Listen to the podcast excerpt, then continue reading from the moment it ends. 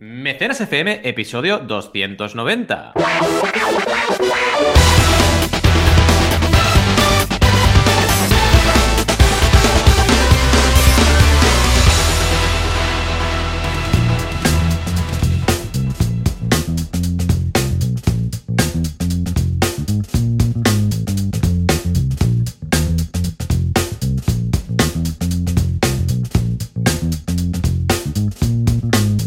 Bienvenidos y bienvenidas a Mecenas FM, el podcast donde hablamos de crowdfunding, financiación colectiva, aquella herramienta para lanzar proyectos nuevos. Ya sabéis, estamos a puntito de llegar a los 300, la que vamos a liar en los 300. cuidado, cuidado, cuidado. de los gladiadores. Vamos ahí a tope gladiador. Y somos dos gladiadores también de, la vida. Aquí estamos Joan Boluda, em, consultor de marketing online y director de la Academia Online para Emprendedores, boluda.com. Y Valentí Aconcia, consultor de crowdfunding. 300. Es que nos he imaginado ahí con, con, todo ya, ¿eh? Con todo puesto, toda la armadura ahí. ¿Cómo estás, Joan? Hola, ¿qué tal? Muy bien, muy contento. Acabamos de hacer un pre-podcast que ha durado una hora. Una, hora, clavada ahí. Pues que estábamos tan a gustito. Yo llega el sábado y me apetece mucho mecenas, pero el pre-podcast yo creo que a veces lo supera, ¿no? Porque hemos hecho un repaso de la crisis de los 40, de nuestros objetivos, de lo que echamos de menos, de lo que nos motiva de la vida, de nuestros ex compañeros de estudios. Eh, incluso hemos acabado, hemos acabado, tenemos que confesar, en LinkedIn buscando, cosa que no había hecho nunca hasta hoy, hmm. buscando a los compañeros de, de, universidad, de, cuando estudiamos administración de empresas, a ver qué, hacía cada uno, ¿no? O sea, ha sido un repaso por la vida que, creo que esto es bueno. Es bueno hacerlo de vez en cuando y, ponerte a charlar con algún amigo de cómo ves la vida y de cómo te la imaginabas y de lo bueno y de lo malo, ¿eh? ¿Sí o no? Totalmente. Totalmente. Es un repaso un poco de expectativas y, lo bueno es que hacerlo con gente que te conocías desde que tenías 18, 19 años es muy guay porque ahí como que te ves reflejado, dices, oye, claro, es verdad, es que teníamos estas ideas, estas maneras sí, porque, a ver, contigo o con uno mismo, claro, uno ya ve su propia evolución y entiende todo. Contigo eh, también, claro, al estar en contacto, bueno, sí que durante unos pocos años no nos vimos, pero luego ya enseguida eh, volvimos a conectar y, he, ido viendo toda tu evolución, ¿no? Pero, y tú la mía, pero eh, los compañeros, como desde entonces no hemos sabido nada, bueno, igual algún día te has cruzado con alguien o lo has visto por casualidad, donde sea, ¿no? Pero ahora de repente pasa que lo último que supe de la mayoría de gente fue el día de la graduación, cuando nos, fuimos ahí al parque de Pedralbes, creo que fue, ¿no? Hacer la entrega de los diplomas. Ahora, o sea, estoy hablando, esto fue 2002 y estamos en 2021, o sea, hace 20 años prácticamente, de repente, 20 años más tarde, ¿sabes? Entonces, claro, es como un shock, pues ves gente y ahora la ves 20 años más tarde, bueno, 19 años o 18, da igual, ¿eh? Pero vamos, y no 18 años cualquiera, sino que estamos hablando de los 20 y pico a los 40 y pico, o sea, de los 20 a los 40. De repente ha, habido un salto, ¿vale? Porque más o menos todos los de la promoción éramos del 79, 78, más o menos, por ahí va el tema, ¿no? Con lo que de repente era de ser un, un chaval, porque 20 y pico años que acabamos la carrera, a ser padre o madre y tener una familia. Y de repente dices, wow, ¿qué ha pasado con esta persona? ¿no? Algunas se conserva muy bien, otras no tan bien, pero en general, ostras, es, curioso, ¿no? Ese cambio de decir, ¡guau! La última vez que vi a esta persona era esto, que, ni familia, ni nada, ni tal, y ahora de repente ya responsable, subdirector de no sé qué. Y Exacto, es que además unos pedazo cargos y la gente de SADE que dices, madre mía. Sí, sí, sí, a cada uno que dices, wow, ¿no? Y pocos emprendedores, la verdad es que estaba ahí repasando y poquitos, tú y yo, y algunos más, pero la gran mayoría cargos directivos y tal. Curioso, ¿eh? La de vueltas que... Sí, la mayoría es verdad que que bueno, al menos nuestra generación no había un impulso grande de la emprendeduría. ya íbamos un poco más sota caballo rey, ¿no? Hacia una dirección de corporativa, digamos, ¿no? Había muy poquito. Los que íbamos a. Porque había dos opciones a final de carrera, que era hacer un proyecto rollo tesis de no sé qué, y la otra que era de creación de empresas, con Eugenia Vieto, que creo que ahora es directora en esa. No sé si ahora yo la hice, ¿eh? sí, sí, sí. Sí, pues yo también, yo también lo hice, y la verdad es que era muy secundario. SADE estaba, ahora no sé, ¿eh? Pero estaba pensado para entrar en una multinacional. O sea, era para que el niño salga, ya tenían sus prácticas, su bolsa de trabajo, o sea, tenían sus ratios de gente que entraba y gente de salía, que salía, número de, de, prácticas de trabajo para que todo el mundo acabara en PepsiCo mm, o, yo sé, o Anderson Consulting o Helvet Packard o donde fuera. Sí, sí, es raro, raro el que... Bueno, de hecho Jordi, ahora estoy pensando, que ahora también, claro, él eh, lo suyo lo tiene, lo montado él, ¿no? Lo de China. Sí, es verdad, es verdad. O sea que, mm, algunos empezasteis, como tú en Mediaset, o Jordi creo que fue HP, pero luego el germen emprendedor acaba haciendo que, montemos algo por nuestra cuenta. Es curioso, ¿eh? Es curioso. Bueno, hay muchos que tienen la empresa del padre y entonces ya han pasado a la empresa familiar, típico. Curioso, ya ves, ya ves.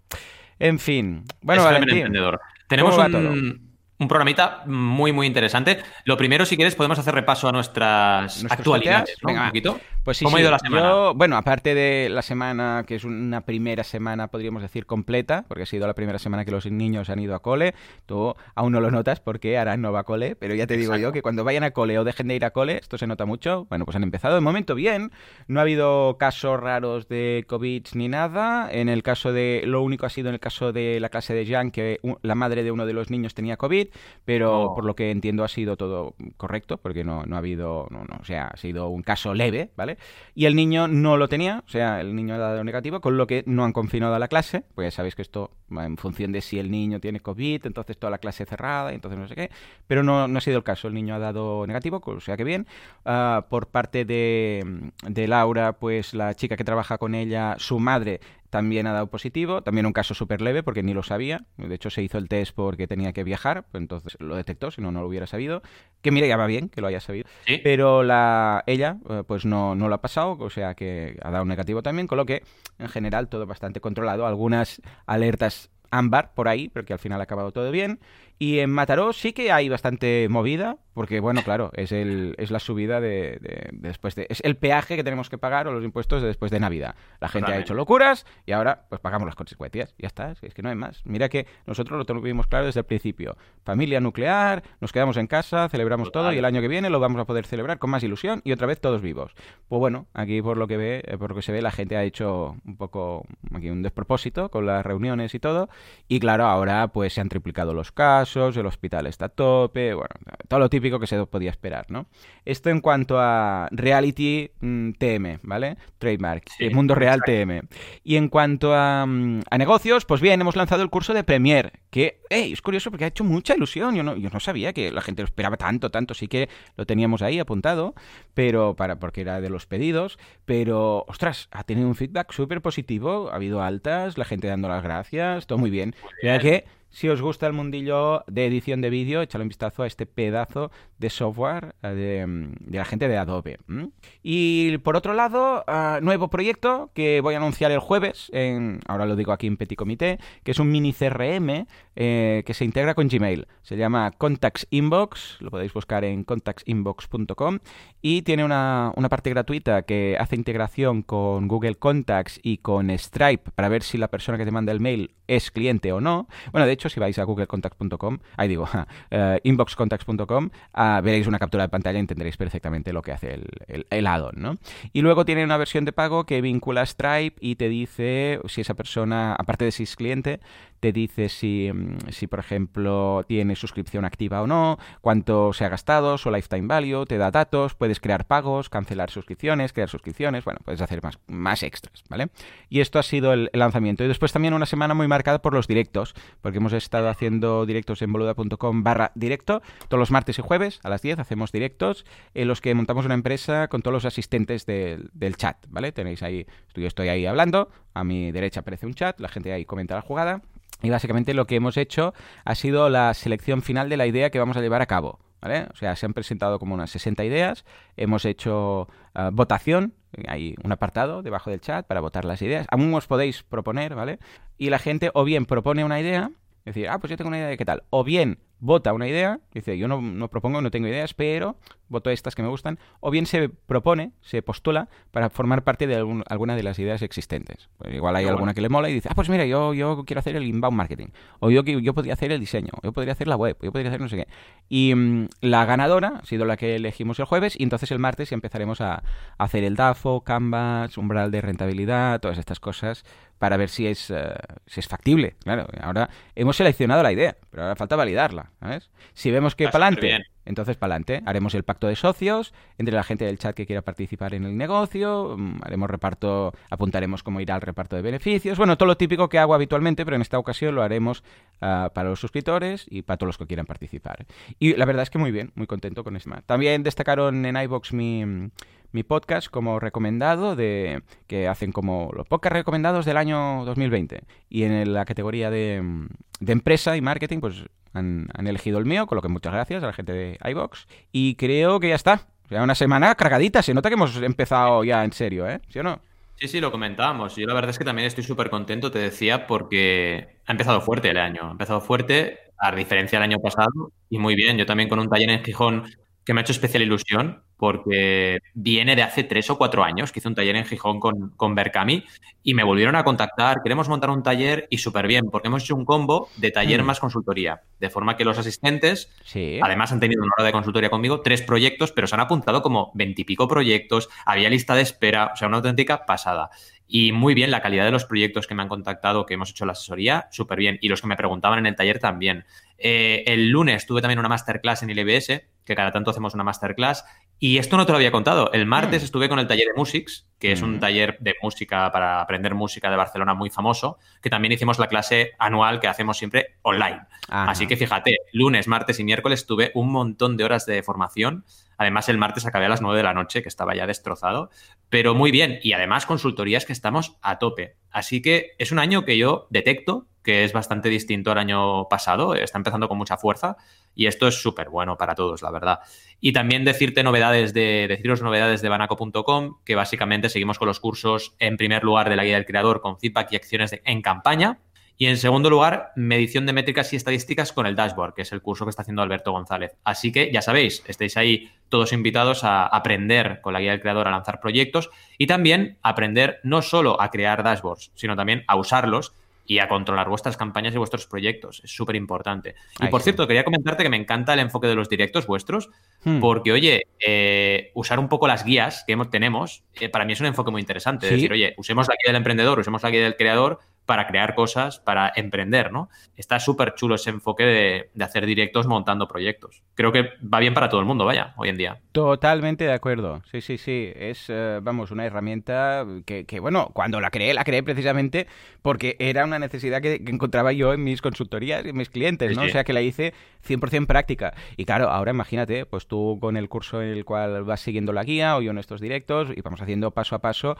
porque ¿sabes qué pasa? Que aunque lo expliques, este, este si lo ves. Si lo ves y cómo se hace y cómo vas y porque claro, para por ejemplo validar la demanda activa y pasiva, pues hemos ido a Google Trends, hemos ido a Google Ads Planner para ver AdWords Planner, para ver Keyword AdWords Planner, para ver pues cuántas búsquedas había activas cada mes, no sé qué. Claro, cuando ves realmente qué es lo que se hace, es cuando entiendes, hey, esto realmente es simplemente utilizar estas herramientas de esta forma. No es nada mágico, misterioso, raro. Un estudio de mercado que parece. No, no. Un estudio de mercado quiere decir: ves a esta base de datos, consulta esto, apunta el número. Ves aquí, ves aquí, ves aquí. Apunta, apunta, apunta, matemáticas y ya está. O sea, no es quizás muy intuitivo, pero cuando lo ves, ostras, dices, vale, ahora lo entiendo, ¿no? Con lo que por eso estamos haciendo estos directos. O sea que echadle un vistazo en boluda.com barra directo. Eh, pensad que los directos solamente se ven en directo y luego lo dejamos 24 horas, ¿vale? Para el que llega tarde o para el que no ha podido, por lo que sea. Pero luego ya desaparecen, ¿eh? Esto es como los stories. 24 horas. y desaparece, ¿vale? Hay que estar ahí, hay que estar atentos. Ese contenido también que es del momento es recuperar lo, bueno, lo de me he perdido la oportunidad de ir a este concierto, me he perdido la oportunidad de ir a este taller. Hombre, que también está bien, ¿no? La vida le da un poquito de gracia a todo eso, si no, todo queda ahí. Totalmente. Y al final te lo pierdes, ¿eh? Porque, no, ya lo miraré. Sí, bueno, ya lo miraré y no lo haces nunca. Y es importante ponerle un poco ese toque de atención. en fin, tenemos noticias, ¿no? Interesantitas hoy. Siempre tenemos noticias y siempre tenemos una tuna dispuesta a, a anunciarlas a bombo y platillo. O sea que, por favor, Juanca, que entre la tuna.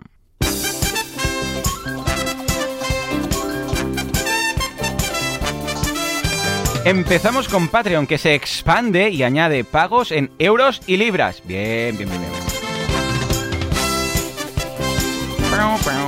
Vuelve la porta, pero con crowdfunding. Quizás va a montar un nuevo equipo que va a competir con el Barça, o simplemente es que estaba aburrido, o no es este la porta Y finalmente nos iremos a hablar de videojuegos. Ya tocaba el momento videojuego friki que no hemos comentado al inicio, no hemos hablado de Zelda, ni de Genshin Impact, ni de nada, con lo que ahora lo metemos dentro de una campaña. Los 10 videojuegos más exitosos en Kickstarter.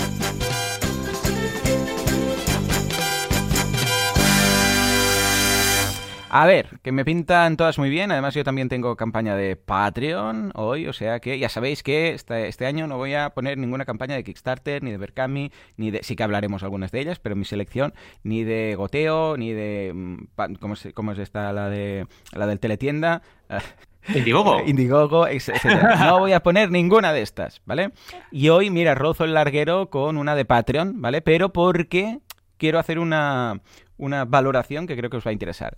Pero, pero de momento nos vamos a, hablar de Patreon, que parece que se está poniendo las pilas con la internacionalización. Cuéntame, cuéntame. Totalmente. Patreon está muy a tope. Pensad que hace poquito hablábamos de su traducción al español. Y esta noticia es antigua, lo reconocemos, pero es que teníamos que hablar de ello, que básicamente es que ha añadido soportes para pagos en euros y en libras, cosa que antes no existía en Patreon, así que que lo sepáis, ahora ya podéis tener soporte en euros y en libras. Antes era solo dólares. De hecho, si te vas a muchas campañas españolas, todavía no se han dado cuenta de esto y hace tiempo de la noticia, porque te ponen mm, eh, cifras muy raras, ¿no? Por 49,75 euros, ¿por qué es esto? Básicamente porque han hecho la conversión y ahora ya no son 50 dólares. Incluso en el copy de las campañas te lo ves, porque te dicen, por 50 dólares podrás no sé qué y pone 46,25 euros, ¿no? O lo que sea que salga. Y básicamente es porque ya han hecho el cambio y tú, como europeo, lo ves en euros. Y cualquier persona de Estados Unidos lo ve dólares. Como por ejemplo Kickstarter. Pensad que esto, que es tan, parece tan obvio en otros sectores, en el crowdfunding mm, tarda en llegar porque justamente también lo hablábamos en un mini debate antes de entrar en antena, que era la rentabilidad de las plataformas de crowdfunding y cómo les cuesta llegar a, a, un volumen que sea rentable para ellos. Entonces, cuesta desarrollar una plataforma y cuesta ir aplicando cosas que parecen obvias, pero tienen que priorizar otras cosas. Y básicamente esta es la noticia, así que si queréis y ahora es el momento, además, ¿eh? de estrenar vuestro proyecto en Patreon y podéis hacerlo ya todo en español, que la gente lo pedía tanto, pues que sepáis que a nivel de divisas también estáis muy cubiertos. Y sobre todo, esto es importante, cuando lo consulte la audiencia vuestra que esté en Canadá, en Estados Unidos, lo va a ver en dólares. Y cuando lo consulte la gente de UK, que ahora con el Brexit y tal, pues lo verá en pounds. Y esto es interesante porque, bueno, hay gente ya, mucha gente que tiene audiencia internacional. Así que que puedas decirle a la gente, oye, lo vas a ver en tu moneda, es interesante. Que no lo vean en otra moneda extraña y digan, bueno, a ver, extraña. Los euros no son extraños, pero ya sabemos que, por ejemplo, en Estados Unidos son muy suyos y les gusta mm. verlo en dólares. Así que es un tema de comodidad, básicamente, y de usabilidad.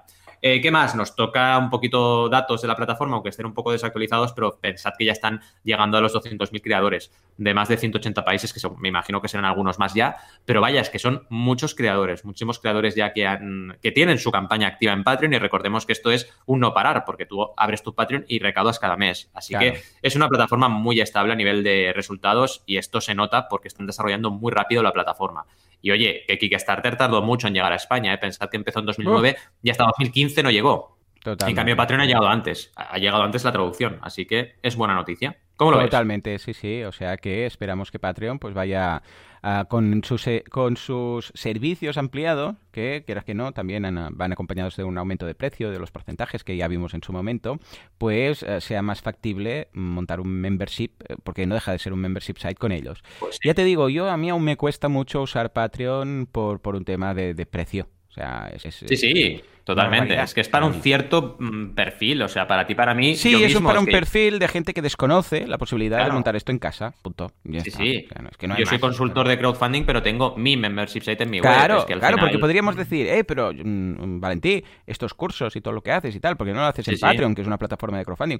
porque no me sale a cuenta para nada. No, para nada. Y además, creo que es un tema de, bueno, de saber adecuar un poco tus herramientas y tus prioridades. Y evidentemente hay otro tipo de perfil de usuario de creador que le va Patreon. Y al final es ese tipo de cliente el que yo eh, les prescribo Patreon. Y muchas veces empezamos a hablar y acabamos montando un crowdfunding en propia web, que esto también se puede hacer. Es que claro, es que si cuando ya me duele pagar Stripe, que es un 1,4, mm. imagínate si tuviera que pagar un 5, un 8, un 12 de Patreon. Es que cada vez que pienso, va, venga, vamos a montar un Patreon, es que pienso, es que, es que ¿para qué? Es, que, es que me monto la web yo como quiero, además hay muchas cosas de usabilidad de Patreon que no, que no lo veo, que no lo veo. O sea que... En fin, bueno, pues venga, vamos a... Segunda noticia. Vamos a la segunda, va, que me interesa. ¿Este Laporta es, es el Laporta, nuestro Laporta? ¿Ya Laporta? Sí, sí, sí. Oh, ¿Qué ha hecho? ¿Qué ha hecho? Bueno, liarla, ya está liándola. Como está ahí, pues quiere ser presidente, pues está ahí liándola. De hecho, hace poco leí, o bueno, nos pasaron por un grupo de WhatsApp que hablan de fútbol. Yo cuando hablan de fútbol desconecto. Claro. Pero pasaban una, una valla publicitaria que puso en Madrid poniendo ganas de volver a veros, ¿no? Y su campaña publicitaria es un crack, o sea, ganas su campaña publicitaria fue poner una valla en Madrid porque sabía que todo el mundo aquí iba a hablar de eso, ¿no? Y evidentemente es lo que pasó, todo el mundo hablando de, ah, no sé qué, ha puesto una valla en Madrid, no sé qué, en Madrid igual, ah, ¿qué está haciendo? Generó polémica y fue muy notorio. Lo está haciendo muy bien, ¿eh? Es interesante a nivel de marketing seguirle los pasos porque está haciendo cosas muy innovadoras para, evidentemente, tener notoriedad y poder eh, triunfar con su candidatura a la presidencia. Puede ser que vuelva, porque tal y como está el club. Y eh, en relación a eso, que ya sabéis que tiene una deuda galopante, pues ha creado, dicen en Cotizalia, un, en el Confidencial, que es una sección del Confidencial, ha creado un crowdfunding. Que básicamente, bueno, no es de los crowdfundings que nos gustan aquí, pero vaya, lo que está haciendo es vender bonos a aficionados del club por unos 200 millones de euros para conseguir liquidez y poder atender los impagos de la entidad. Hombre, ¿es crowdfunding? Sí, pero no sé, es de lo que no nos gusta aquí, ¿sabes? Es un crowdfunding de voy a salvar los, la situación, voy a tapar problemas, voy a poner parches, ¿no? Hay un problema de una deuda galopante y lo soluciona vendiendo. Eh, claro, eh, aquí es entrar a plantearse, pues cada persona que participe aquí, qué garantías tiene de que esto salga bien. En principio va a salir porque la marca del Barça es increíble y seguro que van a salir adelante. Pero bueno, ya es una situación de crisis y lo solucionan con crowdfunding cuando es mucho mejor hacer crowdfunding para crecer, para innovar, para crear cosas nuevas. Es lo que más nos gusta aquí. Pero vaya, en cualquier caso, es crowdfunding, sin ningún tipo de duda. Hay que ver un poco también la transparencia, ¿eh? porque también me gustaría que esto lo viéramos todos, cómo se recauda, el número de mecenas, todo esto, no sé yo si va a estar aquí o no, pero vaya, que estamos en un caso, una vez más, eh, en este caso mundialmente conocido, y un club mmm, famoso que está haciendo crowdfunding, con lo cual es una marca, por así decirlo, que hace crowdfunding, una nueva marca.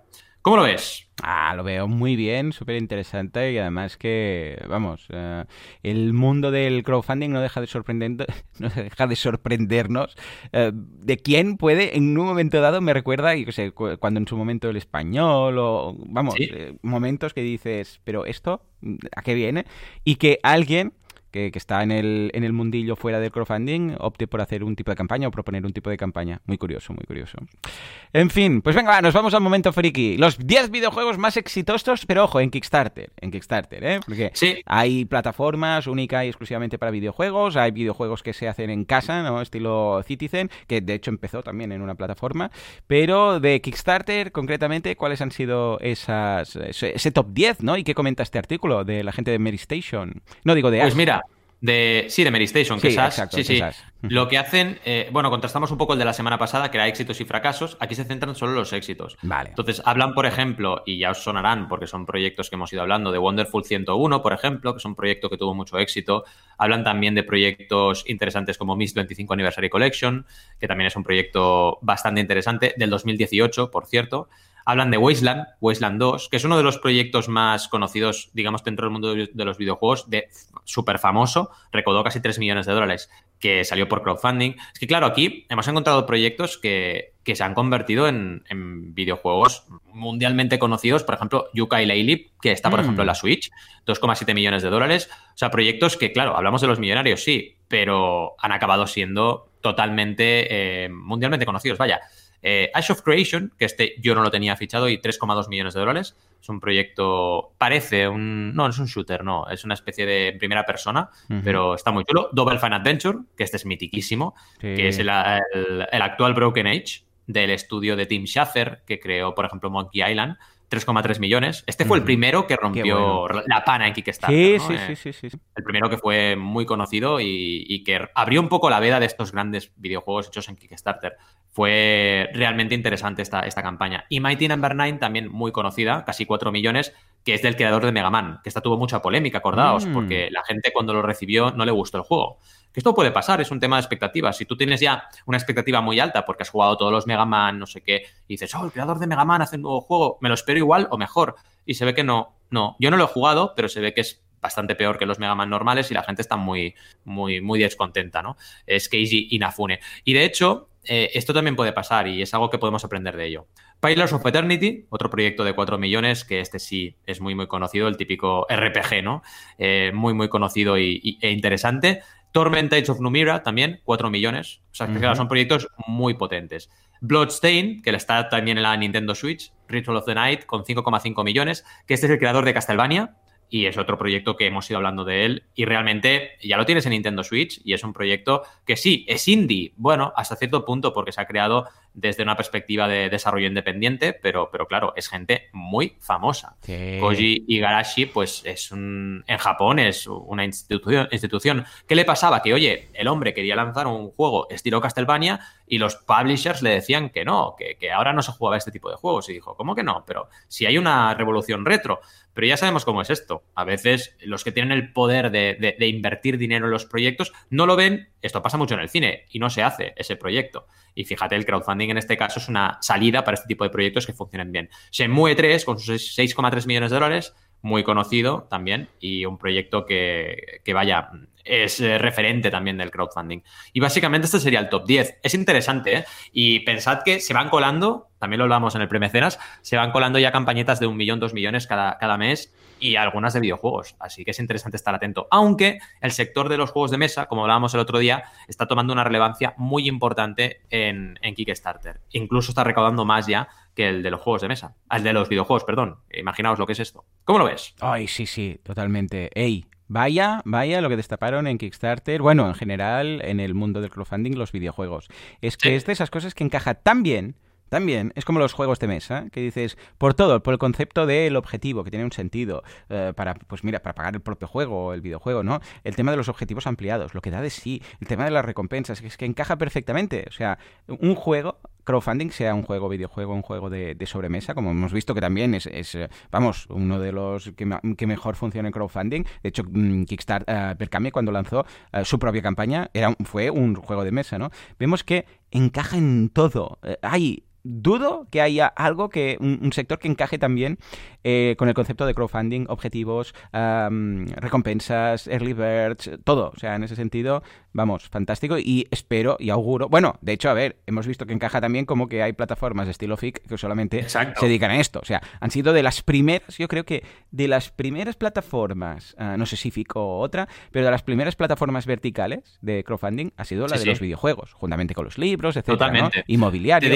y ahora buscaré te diré cuándo empezó FIC, pero sí, sí, estoy convencido como tú verticales que tenemos, tenemos. Eh, bueno, en una ocasión incluso vimos alguna de temas de porno y tal, ¿no? Pero bueno, esto es muy secundario.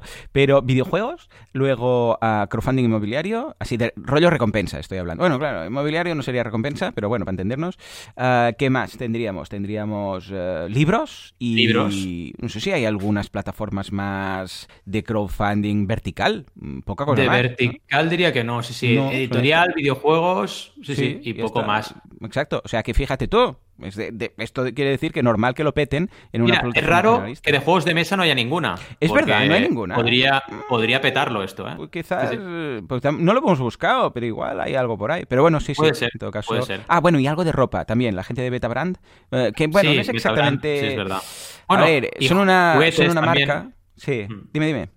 No digo juguetes con, la plataforma de Hasbro. También sí, también, pero claro, es, ya es un caso muy concreto, ¿no? Hasbro, porque se dedican a ello, o Betabrand, que lo que hace es una marca que dice, voy a lanzar este producto, si, si se compran suficientes lo lanzo.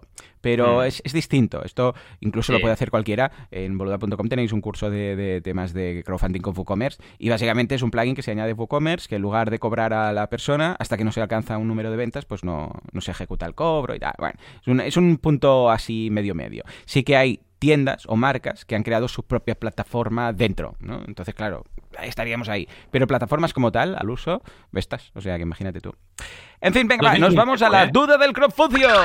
vamos allá. El estoico en Patreon. Ay, digo, esta es tu campaña. Sí, exacto. Luciano que nos dice, estoy agobiado, ¿qué debo hacer con el dinero de Patreon? Es muy fácil, te vas a las Islas Maldivas, alquilas unas motos de agua y, ah, yo qué sé, y montas una rave Esto es lo que todo el mundo está esperando. No lo declares, Luciano. Ya, pasa de todo, hombre. Todo en negro y a tomar viento. Claro que sí. A ver, vamos a, esta pregunta es muy genérica. Igual tú lo tienes más ubicado. ¿A qué se refiere que tienes que hacer con el dinero? ¿Qué le pasa a Luciano? Bueno, está agobiado. Está agobiado porque mm, reciben dinero los creadores y, te juro que no saben cómo declararlo. Y es más, hay confusión, hay mucha confusión. El otro día miraba la, la campaña de Academia Play, que la tienen abandonada porque, porque, bueno, como tienen también su botón unirse en YouTube, pues están ahí que tal y cual. Em, y claro, tú miras el copy y todo es, dona tanto, pero ¿cómo que dona? O sea, si estás dando un retorno, pero ¿dona qué? Si no es una donación. Entonces ya empiezan mal. Y otra cosa importante con Patreon, Luciano, tienes que tener en cuenta una cosa. Primero, respuesta clara. Esto es una venta, punto. Es una venta y lleva IVA. Punto importante, ¿vale? Entonces tienes que declarar una venta. Eh, también otra cosa importante, hay un run run eh. en todo el mundo que la gente dice, no, es que a partir de cierta cantidad em, te tienes que dar de alta, pero por debajo de tal otra, no. Cuidado con esto, porque es cierto, eh, a partir del salario mínimo interprofesional tienes que dar de alta como autónomo.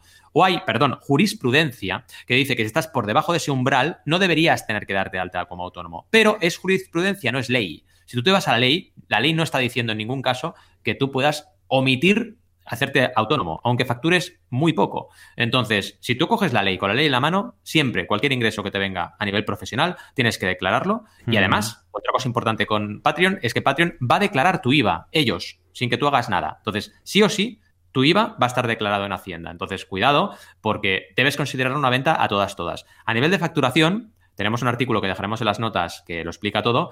Eh, lo más óptimo y no es lo perfecto, pero como Patreon ya declara tu IVA, es lo que hay, es hacer una factura a Patreon. No tienes que enviársela, pero a nivel contabilidad la haces y entonces compensas ese, IVA que ya Patreon ha ingresado por ti. Es la única manera de hacerlo. Te lo explico, te lo explicamos correctamente en el, en el artículo, lo puedes ver bien, ¿vale?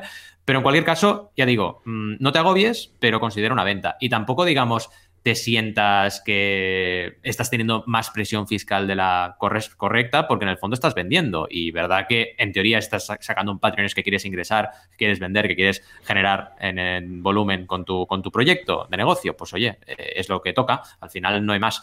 A partir de ahí debes valorar si te sale cuenta o no lo que hablábamos ahora, ¿no? Si te sale cuenta o no, eh, todos los números que te salgan en Patreon, en tu caso concreto, eh, cómo te funcionan, básicamente. Correcto, efectivamente. Sí, sí. Es, a ver, el tema del, dinero del crowdfunding depende mucho, claro, de lo que te hayas comentado en, los objetivos, de las eh, recompensas que hayas eh, comentado y tal, ¿no? Pero evidentemente tenemos que tenerlo en cuenta siempre eh, qué es lo que va a pasar si, ostras, pues resulta que a nivel fiscal pues no eres autónomo, si es que te piden o no facturas en función de lo que las recompensas propias que hayas hecho. Y esto no solamente en Patreon, sino en general en todos lados. Lo que pasa es que sí, sí que es cierto que Patreon, claro, como es eh, recurrente, va generando unos ingresos que mientras una campaña habitual de crowdfunding tú tienes un objetivo y la gran mayoría queda cubierto por ese objetivo, necesito mil euros para hacer esto. Tienes el dinero, lo haces, se acabó. En el caso de Patreon, claro, esto es recurrente y a veces puedes sobrepasar lo que necesitabas inicialmente. Entonces es el punto que dices, a ver, ¿qué voy a hacer yo aquí? ¿no? Con lo que es siempre importante lo que decíamos, que deberíamos siempre, siempre, siempre tener, cuando planteamos una campaña recurrente, unas recompensas que sean y unos objetivos que sean también recurrentes, porque así encaja todo, porque si no puede pasar eso, que dices, bueno, ¿y ahora qué hago yo con esto? ¿no? Pero es curioso porque poca gente me ha preguntado a mí qué hace con el dinero que sale de su membership site, todo. De claro, es que dices, esto es lo mismo. Ahí está, es lo mismo. En fin, pues venga, ahí queda la respuesta. Y ahora sí, nos vamos a por las campañas. Empezamos con la de Valentín. El estoico en Patreon, un proyecto apasionante. A ver, cuéntame, ¿de qué va esto? Pues sí, la verdad es que el Estoico es un proyecto muy, muy apasionante eh, y podéis encontrar información, evidentemente, y lo vamos a dejar en su web. Es un eh, blog y también un podcast sobre estoicismo. Estoicismo, una eh, filosofía de la época griega, del 300 a.C., que realmente lo que es es básicamente una filosofía pragmática. Busca el pragmatismo por encima de prácticamente todo. Y esto, en el día a día de hoy, del siglo XXI, está muy vigente. Hace poquito, de hecho, le entrevistamos el viernes, hace nada, ayer, eh, para el podcast No Tenemos Jefe y saldrá el eh, miércoles que viene, así que podéis escuchar pues una hora larga que estuvimos hablando con, con, Pepe del Estoico y nos habló de su Patreon y dije, oye, esto lo tengo que hablar en mecenas, tengo que llevarlo a nuestra comunidad de mecenas y comentarlo. ¿Por qué? Porque, oye, es muy interesante como él pues ha empezado prácticamente de cero, con una web que se ha creado él y además, eh, pues lo típico, ¿no? Típico caso emprendedor, pues dejándolo todo para empezar a hablar de estoicismo y crear este portal. Y una de las vías para ingresos que se le ocurrió fue crear un Patreon. Y la verdad es que no le va mal, porque recordad lo que acaba de decir Joan, y es verdad, estos son ingresos recurrentes. Tiene 46 suscriptores y niveles de contribución de 3 euros, el mínimo, a un máximo de 15 euros. Entonces, a ver, no está mal, es una membresía que, está funcionando. Evidentemente, y siempre lo comentábamos, acordaos esa época que estábamos tanto metidos en Patreon y no paramos de buscar conversiones de YouTube a Patreon.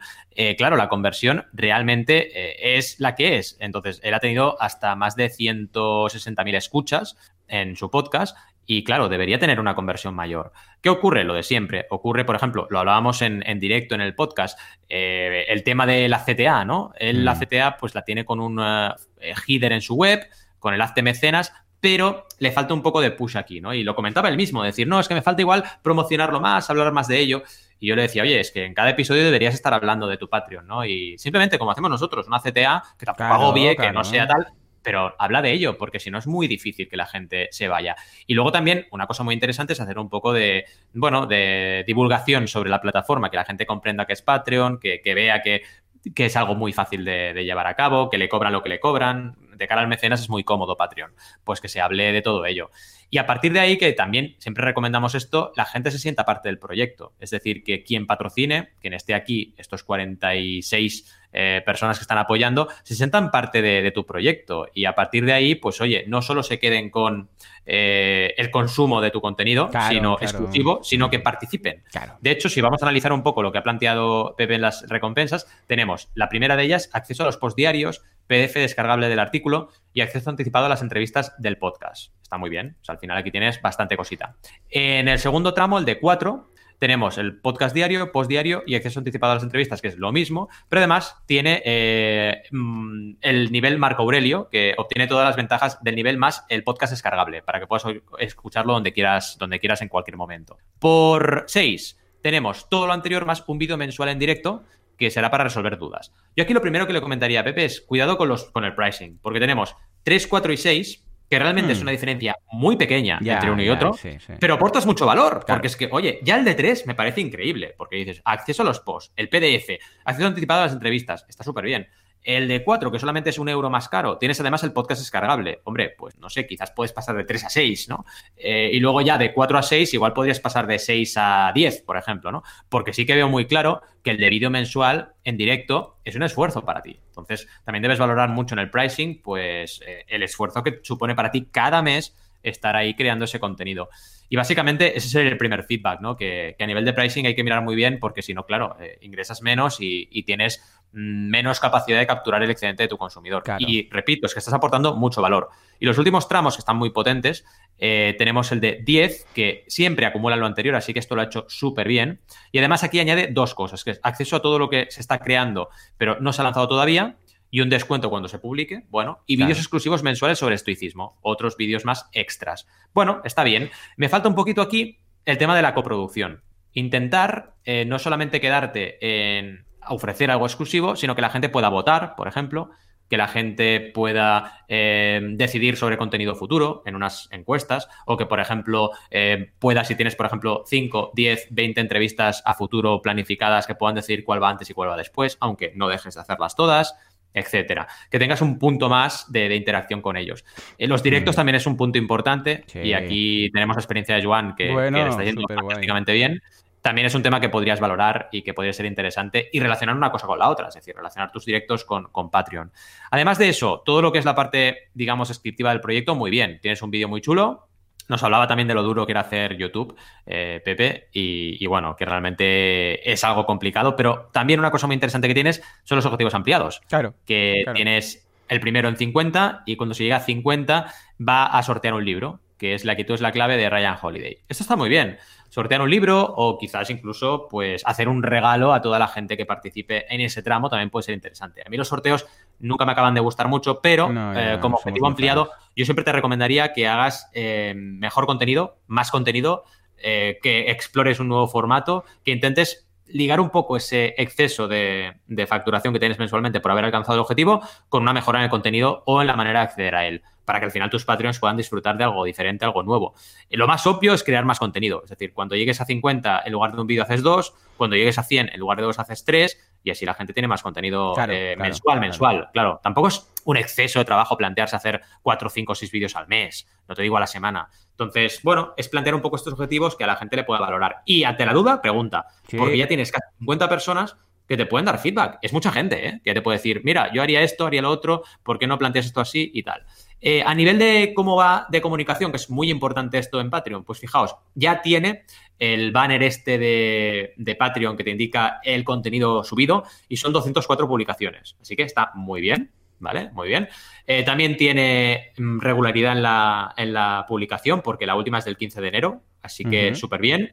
Y los va bloqueando los contenidos, que esto es interesante. Ya sabéis que en Patreon puedes bloquear el contenido y él lo bloquea para que te tengas que sumar para poder eh, subir, para poder disfrutar. Y tiene, lo que más se ve es el del tramo mínimo de 3 y el del tramo de, a partir de 4. O sea, hay gente que se, la gente que se, que se apunta en el 3 no puede ver los de 4 o más. Entonces, esto es interesante también para poner el pricing. Claro, si solo hay un euro de diferencia, no sé cuáles son los números, pero la gente seguramente se te está yendo al 4 o al 6 porque entre 3 y 4 es que casi es lo mismo. Y repito, el salto de calidad a nivel de, contenido es considerable, tienes el podcast descargable. Entonces, bueno, puede ser interesante para la gente eh, y para ti también plantear un precio un poco más ajustado, ¿no?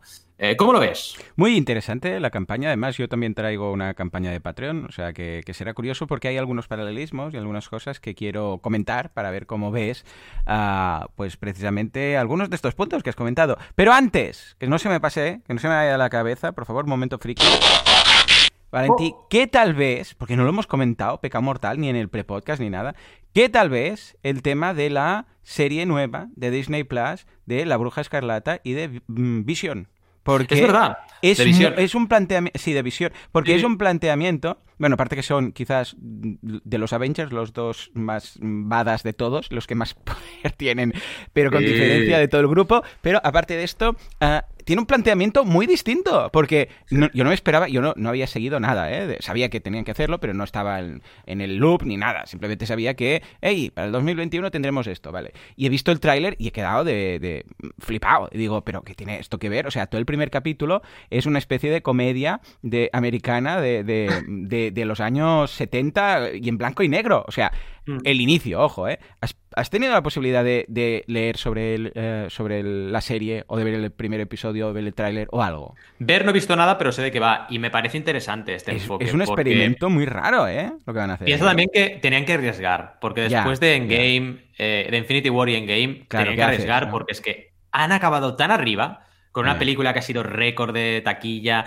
tan arriba, tan arriba, tan arriba, que o empiezan a hacer cosas extrañas en este sentido, súper notorias, o les va a costar remontar y, plantear esta fase 4 eh, con fuerza. Y yo lo veo bien, veo bien que arriesguen y me parece muy valiente por su parte. A ver qué pasa. Eh, Correcto. ella no es, ¿no? ¿Verdad? La misma. ¿El, actor creo que sí? Eh, yo diría que, sí, pero tan él seguro y ella, yo diría que sí, Sí, es la misma de la, de la película, no sé. Igual, claro, como está tan caracterizada, pero para que os hagáis una idea, parece la serie de Embrujada de, de los años 70. O sea, es que es bueno, miradlo, miradlo, ya, veréis que tiene este punto en blanco y negro todo, pero luego hay momentos que vuelve... Es que no se acaba de entender, pero resulta que es como si estuvieran atrapados en una dimensión paralela alternativa en forma de serie de los años 70, 80. Es que es muy raro. Miradlo, mirad el tráiler. Os dejamos el enlace. Mira, te lo dejo por aquí. Mira, ella es Elizabeth Olsen. Pues esa y ahora estoy mirando en Wikipedia las, las películas filmografía para ver si salen los Vengadores, pero vaya, yo diría que sí, ¿eh? Ah, a pues ver, sí, sí, sí, Avengers Infinity War y Avengers Endgame, es la pues misma qué, distinta que está, ¿eh? Porque claro, la han caracterizado como el típico, o sea, la típica ama de casa de los años 70 con, con el vestido, o sea, nada que ver, el peinado totalmente cambiado, o sea, nada que ver con eh, el personaje que hace la, en la película. Vale, a ver qué tal, bueno, estaremos al tanto, a ver qué. Eh, yo este, hay solo dos episodios, seguramente si me conecto vía VPS pues los tendré todos en Estados Unidos, ya lo miraré, y mm, la semana que viene ya os diré el qué, ¿vale? Pero, pero, atención, volvemos al mundo real y nos vamos a la campaña, o las campañas, de hecho, que os traigo. Estamos hablando de dos campañas de Patreon, ¿vale? Ojo, Ojo con las campañas de Patreon que os... ¡Ay! No las tengo en la escaleta, espera que te las, te las pongo. Hemos hablado ya de alguna de ellas. Sí, sí, me había ido al cielo. Son dos campañas de dos personas que hacen lo mismo. Vídeos, son veganos y hacen vídeos en YouTube de veganismo, ¿vale?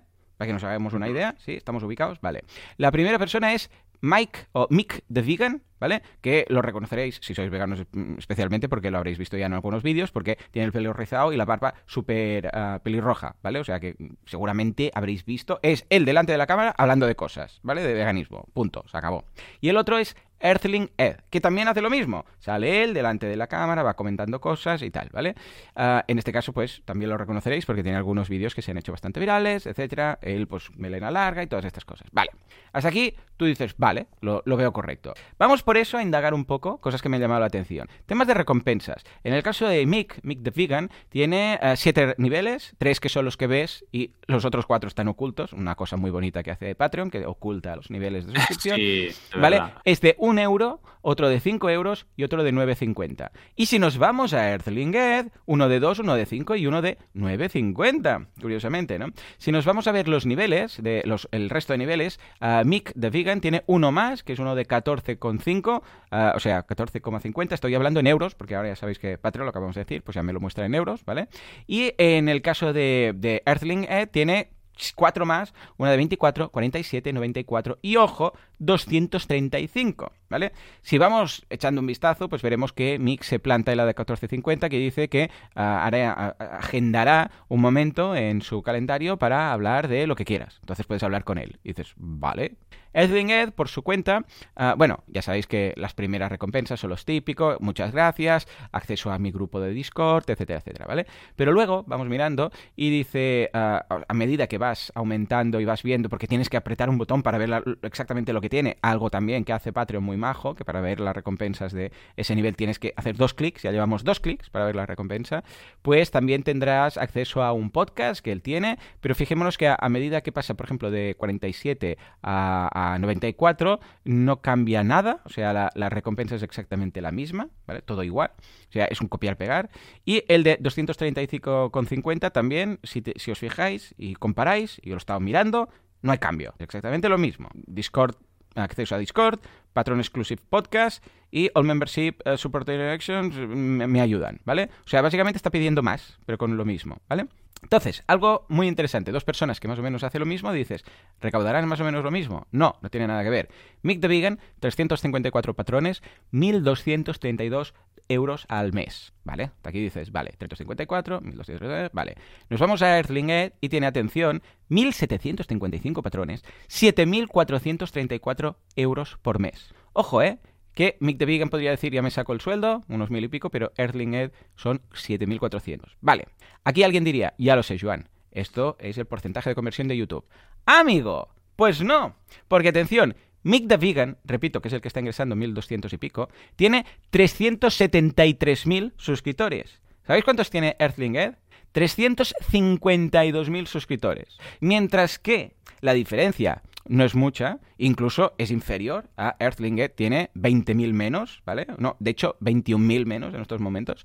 Uh, podríamos decir, a ver, tampoco, aquí lo que me llama la atención no es que sea poca diferencia eh, de entre uno y otro, incluso que el que gana más tiene menos seguidores en, en YouTube, ¿no?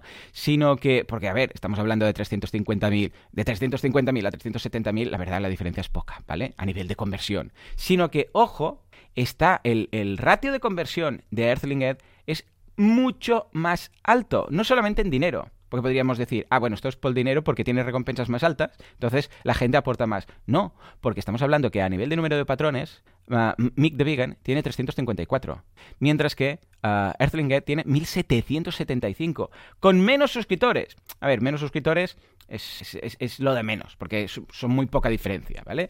Pero, aunque supongamos que tuvieran los mismos, ¿vale? Que tuvieran el mismo nivel, que, que, que, va, en realidad, son menos por el que ingresa más, ¿no? Pero si estuvieran igual, estamos hablando que de 354 pasan a 1775. Ojo aquí, fijémonos, ¿eh? ¿Qué ocurre aquí? Bueno, he estado indagando, he estado investigando, he estado mirando y tal, y resulta que Earthling Ed tiene, una, tiene un CTA muy claro. Habla de Patreon, eh, recomienda lo de Patreon, hace sus callouts, etc. O sea, está ganándose Patreon. Mientras que Mick the Vegan no tanto, ¿vale? Sí que, hey, recordad que tengo un Patreon y tal. Pero una cosa es tener un Patreon y de vez en cuando decirlo, y la otra es crear una estrategia alrededor de Patreon, ¿eh? Uh, como yo podría decir, pues, hey, cada día en boluda.com, en el, en el podcast uh, de marketing, boluda.com, no sé qué, no sé cuántos, etcétera. Y fijémonos que esto es bastante cetibus paribus, en el sentido que, más o menos, es lo mismo. Es un tío hablando de veganismo delante de la cámara, tiene más o menos los mismos suscriptores eh, en, YouTube, tiene más o menos todo en redes bastante parecido. O sea que no es que digas, hombre, es que este hace más años, tiene más gente, no sé qué, ratio de conversión el mismo. No, ojo, que estamos hablando de un ratio de conversión que es cuatro veces, cuatro o cinco veces mayor del que tiene menos personas. Y fijémonos que a nivel de recompensas tampoco es. Porque a ver, sí que seguramente los tires más altos de 200 y pico euros han contribuido a aumentar esto. Pero es que si no tenemos en cuenta el dinero, solamente el número de patrones, también estamos hablando que pasa de 300 y pico a 1700 y pico. O sea que realmente, mira, 700 por aquí, voy a hacer un cálculo rápido, 1700 mm, mm, y el otro tiene 350 más o menos, estamos hablando de 4,8, 5 veces más. O sea que lo mismo, la misma idea, la misma comunidad, un eh, Patreon bien trabajado puede diferir mucho de un Patreon no tan bien trabajado. Ojo, que luego tengan otros canales de ingresos, que tengan patrocinios de no sé qué, que tengan alguien que los ayude. Esto ya no entro, ¿eh? Porque igual podríamos decir, no, es que Mick de Vegan tiene no sé qué en otro sitio. Da igual, esto ya no entro. Pero que simplemente propuesta de valor parecida, comunidad parecida, eh, contenido parecido, eh, las primeras recompensas parecidas, pues estamos hablando de 1.5.9.50, o sea, todo muy igual, ¿vale? Eh, el, también ambos ponen Discord, hablan de Discord, tipo, todo, todo es muy parecido. Que uno tenga cinco veces más que el otro, quiere decir que hay algo de comunicación, hay algo de CTA, hay algo de trabajo sobre recalcar que si queréis que pueda seguir haciendo todo esto, ah, mm, aquí tengo mi Patreon, que uno hace de una forma y otro de otra. Y por eso me ha parecido muy interesante en ti traerte este caso, porque también como estás entrando en el terreno Patreon con tus clientes, creo que es un caso que incluso lo podrás utilizar para, para ilustrar a todos aquellos que digan, no, es que no, si no tienes no sé cuántos millones en, en YouTube, mm, no, no convierte esto a Patreon. ¿Cómo lo ves? Pues mira, apunto varias cosas porque el criterio de análisis ha sido bastante similar en tu caso y en el mío. Yo, claro, me he puesto a analizar hace 10 minutos. Claro, claro, es que no te había He encontrado, varias cosas interesantes que aporto sobre lo tuyo, que es, primero, el contenido. Earthling Ed ha creado 171 posts en Patreon. En cambio, Big the Vegan ha creado 7. Ahí hombre, pues claro. esto es diferente, ¿no? Eh, pero una diferencia abismal, además. O sea, creo que es lo que siempre defendemos tú y yo, que el contenido es lo que trae resultados. Exacto, uno mima Patreon. 170 contenidos premium en Patreon, vas a tener seguro muchos más CTAs, lo que decías tú, seguro que ha hecho más CTAs porque es que ha creado mucho más contenido, pero muchísimo más que de También otra cosa interesante es echar un vistazo a su Instagram.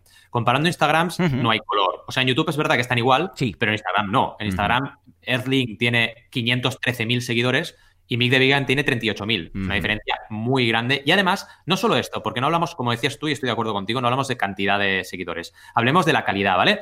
Por ejemplo, Mick de Vegan tiene solo una historia destacada que es California. ¡Hala! Y ya está, ¿eh? En cambio, te vas a Earthling y tiene un montonazo de historias diferentes.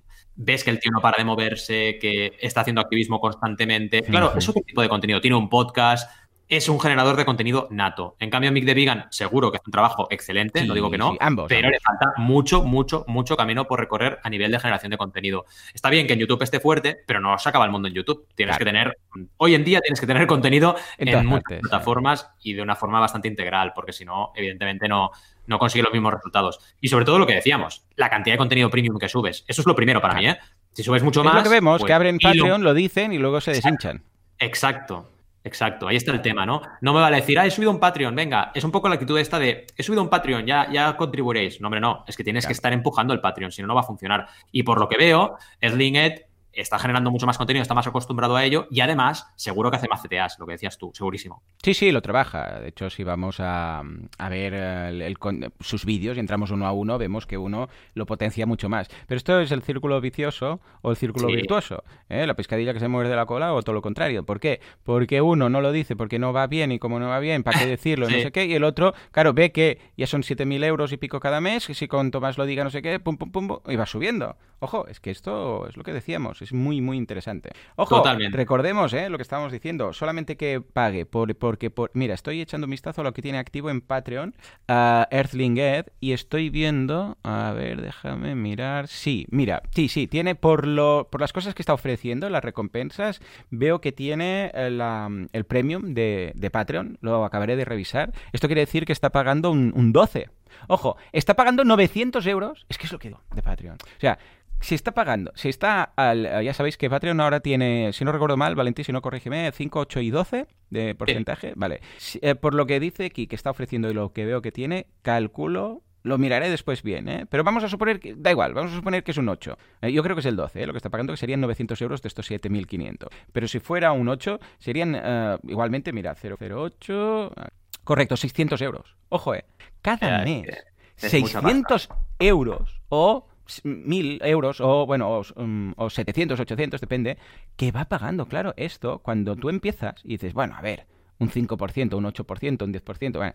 no, no, es un pastizal cuando esté esta persona, o imaginaros gente que está en Patreon, yo sé, consiguiendo, y hemos analizado aquí algunos, yo sé, de, de 20.000 al mes. Mm. Claro, a un 8 o un 12, porque el, de, el del 0,5 ya lo descartamos porque lo que te ofrecen es, es nada y menos. Total, no tiene sentido. Pero igual está pagando 2.400 euros simplemente por la plataforma, cuando te los podrías ahorrar teniéndolo en tu propio membership site, en tu WordPress. 2.400 euros, que es, que es que la gente no lo tiene ni de sueldo. Y esto se va todo a Patreon, ¿vale? Que sí, que hay una curva de aprendizaje inicial para montarte un membership en tu página web. Ya, hombre, pero es que por el amor de Dios, es que te sale más a cuenta pagar a alguien que te lo haga y le pagas 2.400 veces una vez, o sea, 2.400 euros una sola vez para que te monte el membership site y ya está. Claro, ¿qué pasa aquí? Que como esto es un coste fijo, que no sabes si lo vas a amortizar y no sé qué, y, entonces, ¿qué pasa? Que como no haces el, el, no te arriesgas inicialmente, claro, lo de Patreon es un poco eh, ah, mira, entra porque es gratis, es gratis entrar, solo, solo pagarás si te va bien. Ya, pero es que si te va bien te vas a arrepentir toda la vida porque no te puedes ir de Patreon. sí, sí. Claro, ¿por qué? Porque ya estás dentro. Entonces, si ahora dices, imagínate que Edling dice, ostras, estoy pagando 900 euros al mes a esta gente, me lo monto en un membership. Ya, ahora, ¿cómo te llevas a toda esta gente? Porque mm. los datos no los tienes tú, los tiene Patreon. Es eso lo que me... Ah, ¿sabes? Que cuando te va bien ya no, ya no hay marcha atrás. ¿Qué debería hacer? Montar una web por su cuenta, empezar a decirle a todos los patrones que se vayan para allá. y, es, un, engorro. Es, más, hay gente que ha probado cosas nuevas como lo que decíamos, Academia Play, que podemos estudiar el caso un día. Y claro, se meten en el botón unirse de YouTube, que está súper bien porque es muy directo en su caso, porque tiene un canal de YouTube bestial. Claro. Pero claro, dejan el Patreon ahí abandonado. Ya, esta es otra. pero no lo trabajan y claro, eso es fatal, fatal. O sea, es mejor cerrarlo directamente, ¿no? Yo, sí, sí, yo soy de, hey, todo en casa, monta el membership y escucha, que sí que es cierto, que vas a tener que dedicar igual un fin de semana para montarlo todo, pero es que luego tú controlas la usabilidad, tú controlas la experiencia de usuario, tú controlas la recompensa, tú no, tienes que pagar nada a nadie, eh, salvo mm, pues, pues, eh, la plataforma de pago, o sea, Stripe de turno o el PayPal de turno, ¿vale? Eh, claro, es que yo cuando veo un 12, es que me duele todo, o sea, es... Bueno, entre otras cosas, porque estoy haciendo los cursos, en, los directos en, en, Boluda. Ojo, un caso muy interesante, que quizás lo comentaré la semana que viene o la otra, ah, explicaré lo que estaba ingresando en Twitch y ahora lo que estoy haciendo de pasarme a, a, a boluda.com barra directo, ¿no? Yo en Twitch, para que os hagáis una idea, estaba facturando unos, o sea, estaba monetizando unos mil euros al mes con los directos, ¿vale? Pero claro, uh, Twitch se lleva el 50%, ¿eh? el 50, señores. El 50. Y además tengo que pagar yo los, uh, los portes, o sea, digo los portes, la, la pasarela de pago. Es el 50 mm. más el, el, Stripe de turno o lo que sea de turno, ¿vale? Que un 1, 2, 3, 4% no te los quita nadie, ¿vale? Con lo que, mm, bueno, son esas cosas que... en el caso de Twitch, si tienes la posibilidad, porque tú la tienes, eh, vamos, clama al cielo. Has hecho la mejor estrategia posible, ¿no? porque sí.